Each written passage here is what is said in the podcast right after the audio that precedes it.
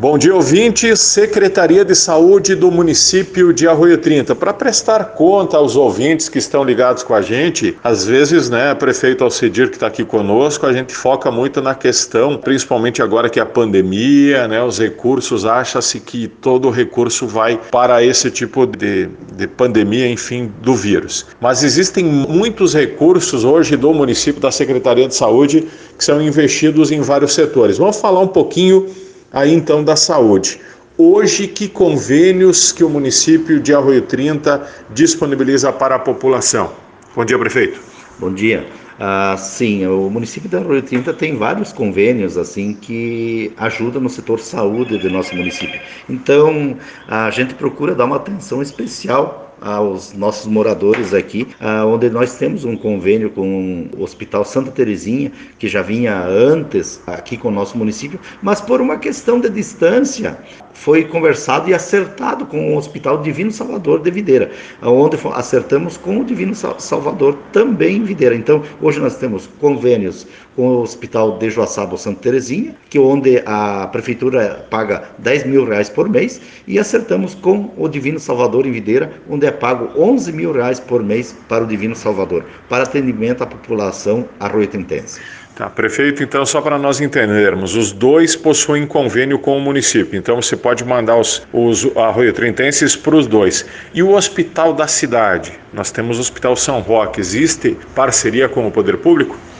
Existe, existe a parceria de um repasse que é feito mensalmente para o nosso Hospital São Roque, um valor de 65 mil reais, para suprir despesas do nosso hospital. Porque se a prefeitura não fizesse esse repasse para o nosso hospital, com certeza o hospital hoje estaria fechado. Hoje, então, por exemplo, o primeiro atendimento pós-saúde, mas também tem um plantão hospitalar aqui no São Roque para atender a população. Tem. Ah, com esse repasse que é feito, o hospital paga o sobreaviso dos médicos ah, nos feriados e à noite, né? Então, com esse dinheiro que é feito, ou feito esse repasse, eles usam para isso daí. E durante o dia tem um plantão também no hospital que atende os nossos munícipes. Prefeito, outra situação. É, existem outros tipos de convênio. Alguns municípios utilizam, por exemplo, a MARP para conveniar os seus pacientes, para auxiliar no pagamento de algumas consultas. Existe também essa parceria aqui em Arroio 30? Existe, existe um convênio com o CISAMARP, onde é encaminhado diversos pacientes com diversos problemas de saúde, onde é atendido através do CISAMARP, aqui no, no nosso município. E também foi licitado cirurgias eletivas no mês passado, onde já estão sendo encaminhados pacientes para fazer essas cirurgias. Então, ah, eu quero dizer assim que a prefeitura se preocupa muito com o setor saúde do nosso município e vai continuar fazendo cada vez melhor para os nossos municípios. Essas cirurgias são feitas aonde, prefeito?